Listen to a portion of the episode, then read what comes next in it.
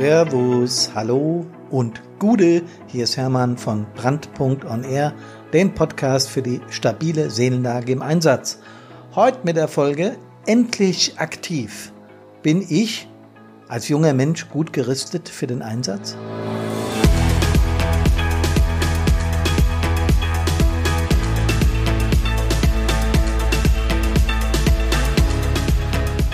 Mit ungefähr 17 kommen die Mädels und Jungs in den aktiven Bereich äh, von Hilfsorganisationen. Was jungen Einsatzkräften mit auf den Weg gegeben werden sollte, unbedingt und dringend und zwingend notwendig, das will ich heute mit euch besprechen. Herzlich willkommen.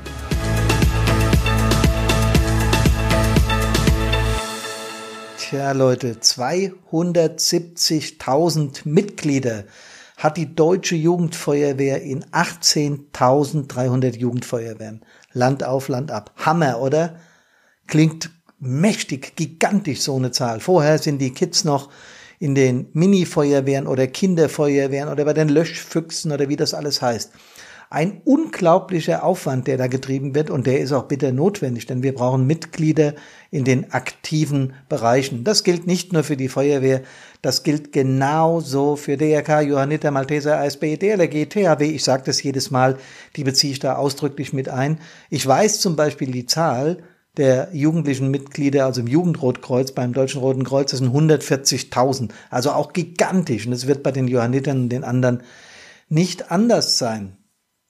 Tja, im Jahr 2017 wurden von der Jugendfeuerwehr etwa 24.000 Mitglieder in den aktiven Dienst übernommen. Das heißt, sie haben das Mindestalter erreicht und werden dann aktive Mitglieder.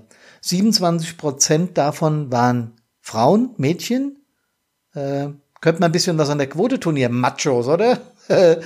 also, mehr Frauen in die Feuerwehren und in die Hilfsorganisationen, ganz klar. Wir haben 60.000 neue Mitglieder im Jahr 2017 bei den Jugendfeuerwehren gehabt. Supi, wenn man jetzt die Quote, 27.000 wurden übernommen, äh, sieht, da müsste da hinten noch etwas mehr Output rauskommen. Aber selbstverständlich äh, gibt es auch Menschen, die sich dann für andere Organisationen, Vereine oder sowas entscheiden, also zwischendurch abspringen. Deswegen ist die Zahl erklärlich. Habe ich übrigens aus dem Internet, Deutscher Feuerwehrverband und wo man diese Zahlen überall herbekommt. Bleiben wir heute aber mal bei der Jugendfeuerwehr als Beispiel, damit ich transparent machen kann, was ich so mit euch gern besprechen würde. Tja, ich habe statistisch mal umgerechnet mit meinem iPhone einfach berechnet. Täglich werden also in der Bundesrepublik Deutschland 66 neue junge Frauen und Männer in den aktiven Dienst übernommen. Mir ist natürlich völlig klar, dass es nicht täglich passiert, sondern da gibt es bestimmte äh, Fristen in jeder Feuerwehr. Meistens wird es zu den sogenannten Jahreshauptversammlungen gemacht. Die sind dann oft Anfang des Jahres, bei manchen auch Ende des Jahres, völlig egal. Aber rein statistisch, das muss man sich mal reinziehen, werden in der BRT jeden Tag 66 neue Jugendfeuerwehrmitglieder übernommen. Ganz schön viel, wenn man so drüber nachdenkt. Tja, die fiebern so einem Tag natürlich entgegen. Logo, ja. Jeder von uns, der das mal erlebt hat, der also selbst Jugendfeuerwehr, Frau oder Mann war, weiß genau, wie das ist. Endlich raus aus dem Kindergarten hier, ja. Endlich bei die Aktiven. Endlich da, wo die Party ist. Endlich da, wo es abgeht. Genau. Und was erwartet sie? Die klassische Ausbildung. In der Feuerwehr heißt es Truppmann, Truppführer, Atemschutzgeräteträger, Ersthelfer, Sprechfunker, Höhenretter, Hundeführer, GAB-Zähler, Wasserretter und was da alles gemacht werden kann.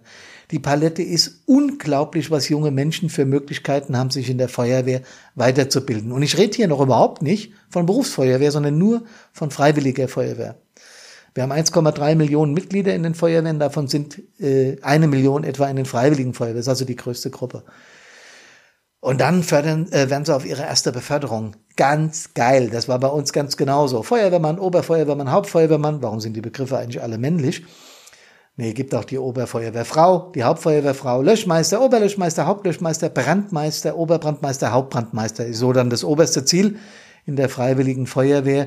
Und da vergehen, also von dem, von der, von der Anwartschaft, Feuerwehrmann bis zum Hauptbrandmeister, na, aber Minimum 10 bis 15 Jahre und was müssen da alles für Stunden an Ausbildung absolviert werden. Hunderttausende von Stunden von Ausbildung werden jährlich in unseren Feuerwehren angeboten. Da sind noch nicht beinhaltet die Übungen, also zahlreiche Übungen in Praxis und in Theorie. Bei uns hieß das immer gesamte Wehr. Ich weiß nicht, wie das äh, bei, bei euch heißt. Äh, Wäre auch mal interessant zu fahren. Schreibt's mal unten in die, äh, in die Kommentare, wird mich echt interessieren. Ähm, da gibt's noch Zusatzdienste, wo dann noch spezielle Dinge ausgebildet werden. Wir haben zum Beispiel eine Hundestaffel bei uns. Die haben dann extra nochmal jeden zweiten Donnerstag Dienst und so weiter und so fort. Dann werden die Kids ausgerüstet aufregend. Ich weiß noch genau, wie ich meinen ersten echten Einsatzhelm bekommen habe. Das war für mich unglaublich. Das war ein Meilenstein in meiner Feuerwehrgeschichte. Die Einsatzuniform, die Stiefel, die Handschuhe, der Sicherheitsgurt, der Pressluftatmer, wenn dann endlich der Atemschutzgeräteträgerlehrgang geschafft ist. Und dann sogar, wir sind äh, bei uns Gefahrstoffeinheit hier mit vielen anderen Feuerwehren zusammen, der sogenannte CSA, der Chemikalienschutzanzug, eng in den Ding, boah, aufgeblasen, unglaublich, die erste Angst in dem Teil. Ich kann mich noch genau erinnern. Dann der erste Übungsdienst im Umgang mit Equipment, Spreiz, Schneidgerät, Beleuchtungsgerät, Türöffnungswerkzeug, Gefahrstoffequipment und all diese Autos. Wir haben bei uns äh, etwa zu meiner Zeit zehn Fahrzeuge gehabt, also vom Kommandowagen, vom äh, Mannschaftstransportfahrzeug über das Tanklöschfahrzeug, das Löschfahrzeug äh, hin zu Spezialfahrzeugen, Gerätewagen, äh, Gefahrgut und so weiter. Aber mein Lieblings, ich hätte fast gesagt Spielzeug, ihr wisst, wie ich das meine, war die Drehleiter. Und so ein Teil, das muss man sich mal reinziehen, kostet eine Dreiviertelmillion inzwischen. Als ich damals angefangen habe, hat die Möhre noch ungefähr 350.000 Euro gekostet. Nee, Mark, Mark, Mark, war ja damals noch Mark. Tja, Leute, 23.000 Feuerwehren der Bundesrepublik Deutschland, ja. Rechnen wir mal pro Feuerwehr im Schnitt äh, zwei bis drei Autos, habe ich mal ausgerechnet. Äh, und nur ein Wert von 100.000 oder 150.000 Euro kommen wir schon auf 4 Milliarden Euro, was da nur an Fahrzeugwert in unserer Republik rumsteht. Und da habe ich noch kein einziges Equipment-Teil dazu gerechnet. Warum erzähle ich euch das alles? Ich glaube, es ist gut gesagt für unsere Berufsfeuerwehren, Werksfeuerwehren. Es gibt auch noch, glaube ich, drei oder vier Pflichtfeuerwehren, die vielen, vielen, vielen freiwilligen Feuerwehren, die Rettungsdienste, ähm, das DLRG und auch das THW. Wir haben da eine gute Gesetzgebung. Wir sind da gut aufgestellt und es werden viele, viele Milliarden Euro investiert. Und dann kommt der, ich habe es vorhin gesagt, dann kommt der Tag, auf den die 66 pro Tag in der Jugendfeuerwehr hinfiebern. Der erste Einsatz. Was hätten wir denn da? Wir haben im Jahr 200.000 Brände in Deutschland, 580.000 technische Hilfeleistungen, 40.000 Tierrettung, Insekteneinsätze, 205.000 Fehlalarme, die sind besonders ärgerlich, gerade wenn man neu in der Feuerwehr ist. Man fiebert dem ersten Einsatz entgegen und dann Brandmelder in irgendeinem Seniorenheim. Uah. 2,6 Millionen Rettungsdiensteinsätze. Da ist sowohl Notfallrettung wie auch Krankentransport dabei. Zieht euch das mal rein, wie viele Einsätze das sind. Wir haben im Jahr aber auch 400 Brandtote. Das waren früher noch viel mehr. Die, äh, der vorbeugende Brandschutz lässt grüßen, Gott sei Dank. Wir haben etwa 3500 Verkehrstote äh, jährlich auf unseren Straßen in der Bundesrepublik. Das klingt jetzt nicht sonderlich viel. Zu meiner Zeit, als ich angefangen habe, war das ohne Airbag und ohne Sicherheitseinrichtungen, ohne Sicherheitsgurt im Fahrzeug noch mehrere Zehntausend im Jahr. Gott sei Dank wurde da technisch von der Autoindustrie sehr viel gemacht. Der Rettungsdienst hat unzählige Todesfälle noch mitzuzählen, äh, das, was die da alles fahren.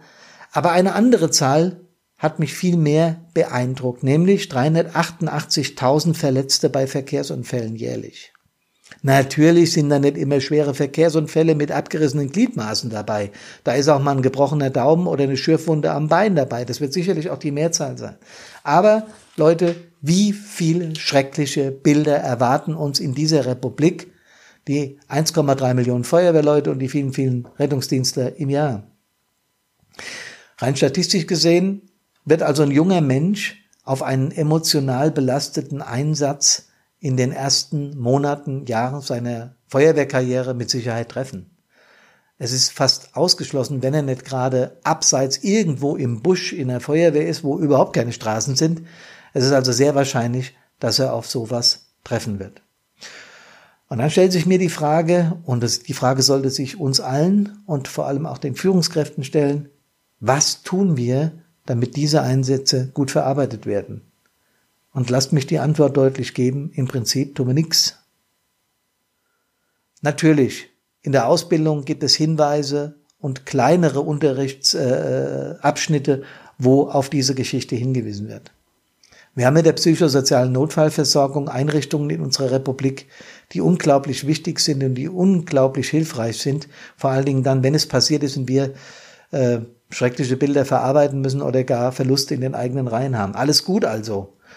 Nach unseren Erfahrungen, nach den Erfahrungen von Brandpunkt, nein. Ganz im Ernst, ich werde heute auch hier gar keine großartigen Tipps geben. Ich werde auch gar nicht großartig darüber berichten, was nach unserer Ansicht psychosozial getan werden müsste. Ich möchte mit euch darüber ins Gespräch kommen. Karina und ich. Ich darf meine bessere Hälfte nicht vergessen, denn die hört gerade zu. Ähm, wir beide glauben, wir müssen darüber ins Gespräch kommen. Ähm, wir helfen sehr gerne an der Stelle. Das haben wir uns vorgenommen und ich habe mir das vorgenommen und wisst ihr, wann ich mir das genau so vorgenommen habe, als ich am Grab eines bei uns verunglückten Feuerwehrmannes gestanden habe und habe mir geschworen, diese Geschichte wirst du erzählen, damit du vielleicht in anderen Hilfsorganisationen solche schrecklichen Dinge äh, mithilfst zu verhindern. Freunde, lasst uns darüber ins Gespräch kommen. Schreibt uns eure Ansichten. Geht auf unsere Homepage und informiert euch.